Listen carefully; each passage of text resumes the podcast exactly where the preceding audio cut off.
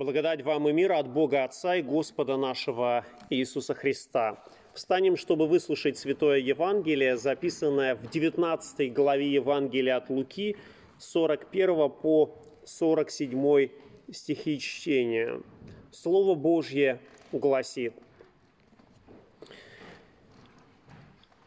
«И когда приблизился к городу, то, смотря на него, заплакал о нем и сказал – о, если бы и ты, хотя всей твой день, узнал, что служит к миру твоему, но это сокрыто ныне от глаз твоих. Ибо придут на тебя дни, когда враги твои обложат тебя окопами и окружат тебя, и стеснят тебя отовсюду, и разорят, и побьют детей твоих в тебе, и не оставят в тебе камня на камне за то, что ты не узнал времени посещения твоего и, войдя в храм, начал выгонять продающих в нем и покупающих, говоря им, написано «Дом мой есть дом молитвы, а вы сделали его вертепом разбойников». И учил каждый день в храме, первосвященники же и книжники и старейшины народа искали погубить его. Аминь. Это Святое Евангелие. Слава тебе, Христос. Садитесь, пожалуйста.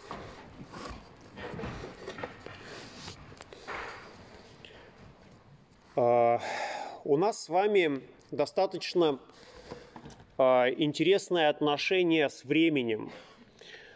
А, прошлое, которое уже является для нас прошлых, мы не можем вернуть, не можем в нем ничего исправить.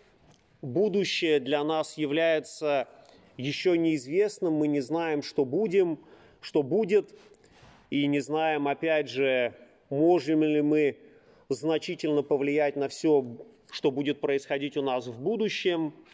И в то же самое время мы э, с настоящим тоже находимся в не очень понятном положении, потому что не всегда можем осознать э, ценность и важность текущего момента того времени, в котором мы находимся с вами сейчас.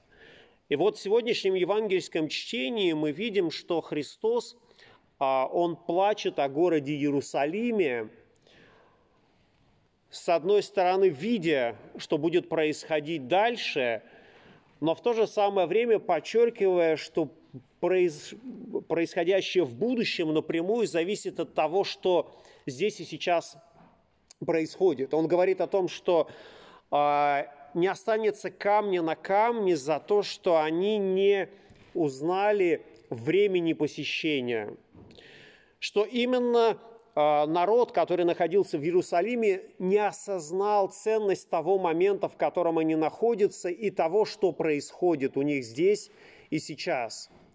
И это, конечно, очень такой хороший и важный урок понимать, что э, наша жизнь как э, поется в одной известной песне, это только миг между прошлым и будущим. Но вот это осознание того, что происходит здесь и сейчас, оно для нас несомненно важно. А, несомненно важно и влияет на то, что а, будет происходить у нас в нашей жизни. Сегодня в самом начале службы я говорил о том, что Господь наш и Спаситель дал своим ученикам такое обетование, где двое или трое собраны во имя мое, там я посреди них. И это, конечно, очень важное обетование, которое а, призывает нас а, осознанно относиться вот к этому а, совместному времяпровождению, как некоторые думают, что мы просто находимся в одном месте, собранные волею судеб, но э, в данном случае мы оказываемся собраны вместе по заповеди Божьей э, и пометуя о тех словах, которые Господь наш Спаситель сказал, где двое или трое собраны во имя Мое.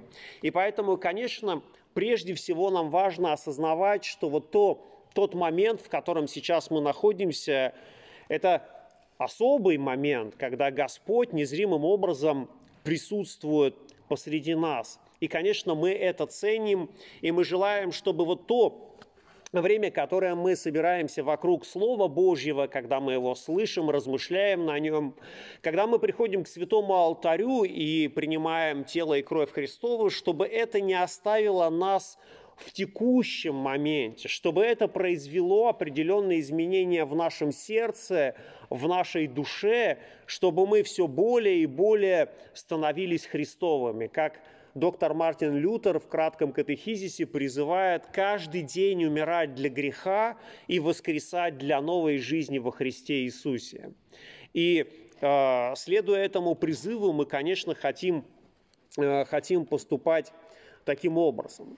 Иногда возникают такие размышления о будущем, зная, что все находится в руке Божьей, Божьей. Некоторые люди думают, что мы ничего не можем изменить, что раз все находится в божественной власти, все совершается согласно Его воле, то мы с вами э, не можем на это повлиять.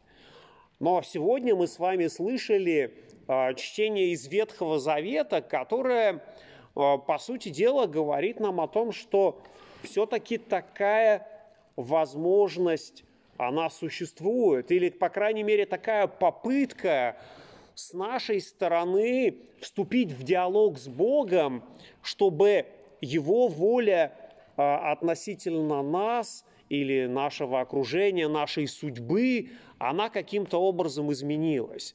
В случае вот этого ветхозаветного чтения мы видим, что Авраам даже просил не за себя, а просил за город, в котором проживал его племянник Лот. Но мы видим, что там чтение начинается с того, что Авраам обращается к Богу и говорит о том, что неужели ты погубишь в город, в котором найдется 50 праведников, неужели праведники погибнут вместе с нечестивыми.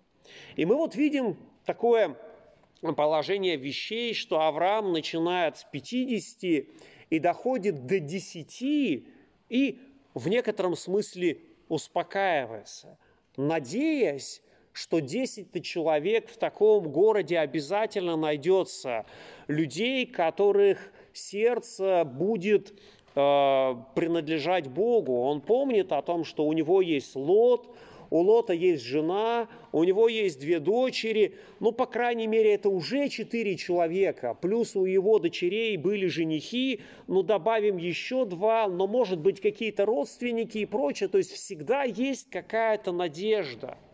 Но оказалось так, что Содом и Гамора оказались теми городами, в которых не нашлось должного количества людей для того, чтобы э, сохранить эти города до сегодня. Но мы видим, что Божье проведение и Божья забота, она проявляется э, таким удивительным образом, что Авраам, возможно, думал, что гибели этих городов не будет, но Бог действительно позаботился о его племяннике Лоте, послав э, туда ангелов, которые вывели их из этого города.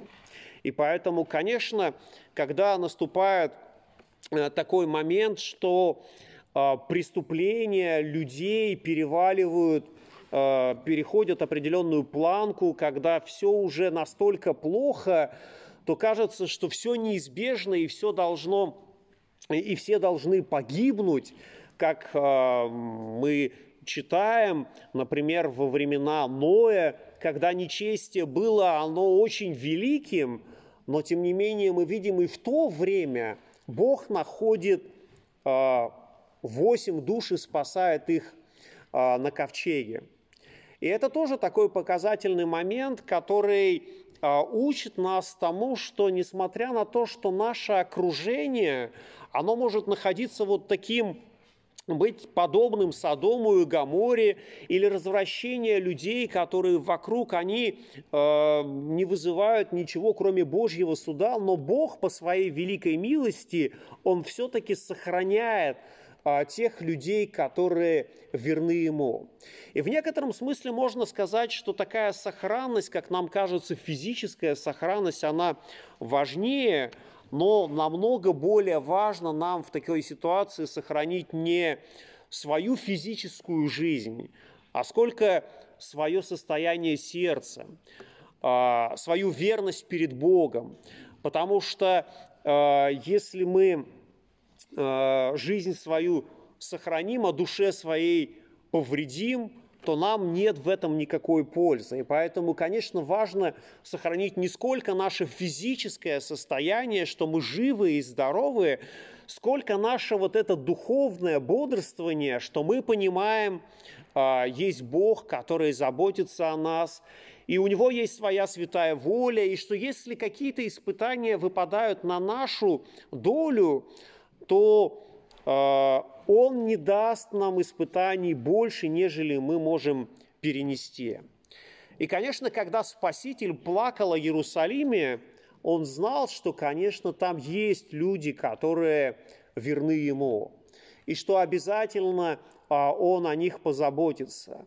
И он вот взглядом в будущее, он оплакивает этот город, потому что главная причина заключалась, главная причина трагедии Иерусалима заключалась в том, что они не узнали времени посещения, не узнали того времени, когда Бог пришел сам для того, чтобы вывести из того места, которое должно быть разрушено. Вывести из этого э, духовного Содома и Гаморы или ввести, наоборот, в ковчег спасения, как это было во времена Ноя, так и Христос пришел в Иерусалим для того, чтобы собрать своих верных и поместить их на новый ковчег, который э, подобен, с одной стороны, Ноеву ковчегу, на котором восемь душ спаслись, но Церковь Христова, она как раз и уподобляется этому ковчегу, в который мы с вами входим посредством святого крещения. И подобно тому, как во времена Ноя водою был уничтожен ветхий э, мир и возрожден новый, так и посредством э, крещения водою мы с вами умираем для греха и воскресаем для новой жизни – и, конечно, а, в сегодняшнем евангельском чтении мы видим еще такой очень важный момент, что Христос приходит не только в сам Иерусалим, но Он приходит в самое сердце Иерусалима. Он приходит в Иерусалимский храм и начинает выгонять оттуда продающих в нем и покупающих, а, говоря им, написано, «Дом мой есть дом молитвы, а вы сделали его вертепом разбойников. Евангелист Лука э, приводит эти слова, но другие евангелисты еще дополняют. Они говорят о том, что дом молитвы для всех народов. И это такое важное тоже обстоятельство, которое показывает, что да, не только у израильского народа э, Иерусалимский храм был таким э, местом для молитвы, но а, люди из других народов также приходили и могли молиться, и что Бог среди любого народа находит людей, которые по сердцу своему оказываются близки Богу. И что произошло с Иерусалимским храмом, мы знаем из истории. Конечно, он тоже был разрушен спустя а, некоторое время, там, в 70-е годы от Рождества Христова. И говорится о том, что не осталось и камня на камне, осталась сейчас одна из стен, причем а, не самая важная стена, но эта стена стала стеной плача, а, потому что кто-то действительно способен делать выводы из прошлого. То есть вполне очевидно, что храм был разрушен не просто так. И, конечно, люди а, переживают, потому что это произошло, и что это наказание, которое Господь попустил. И нам с вами, братья и сестры, очень важно понимать, что что бы мы ни сделали в прошлой жизни, нам нужно, а, чтобы мы ни сделали в прошлом, а, нам нужно уметь признавать свои ошибки. Если мы что-то сделали не так, мы можем всегда попросить у Бога прощения, чтобы Он простил нам, а, уврачевал нас и даровал нам будущее с надеждой, чтобы мы могли исправить свою жизнь и жить не так, как мы хотим, а так, как желает Он? Чтобы этот храм, который был разрушен в Иерусалиме, он мог созидаться, и он воистину созидается из тех людей, которые уверовали во Христа и которые, согласно Слову Божьему, соделались живыми камнями, камнями нового храма, которое Господь созидает. И поэтому, конечно, для нас, несмотря на то, что отношения со временем у нас сложные, мы не можем вернуться в прошлое и исправить, но в настоящее, текущее время мы можем прийти к Богу и попросить у Него прощения за наши грехи, чтобы в будущем мы могли оказаться там, где Христос. Ибо Христос говорит нам, что желает, чтобы и мы были где Он. И мир Божий, который превыше всякого ума соблюдет сердца ваши и помышления во Христе Иисусе. Аминь.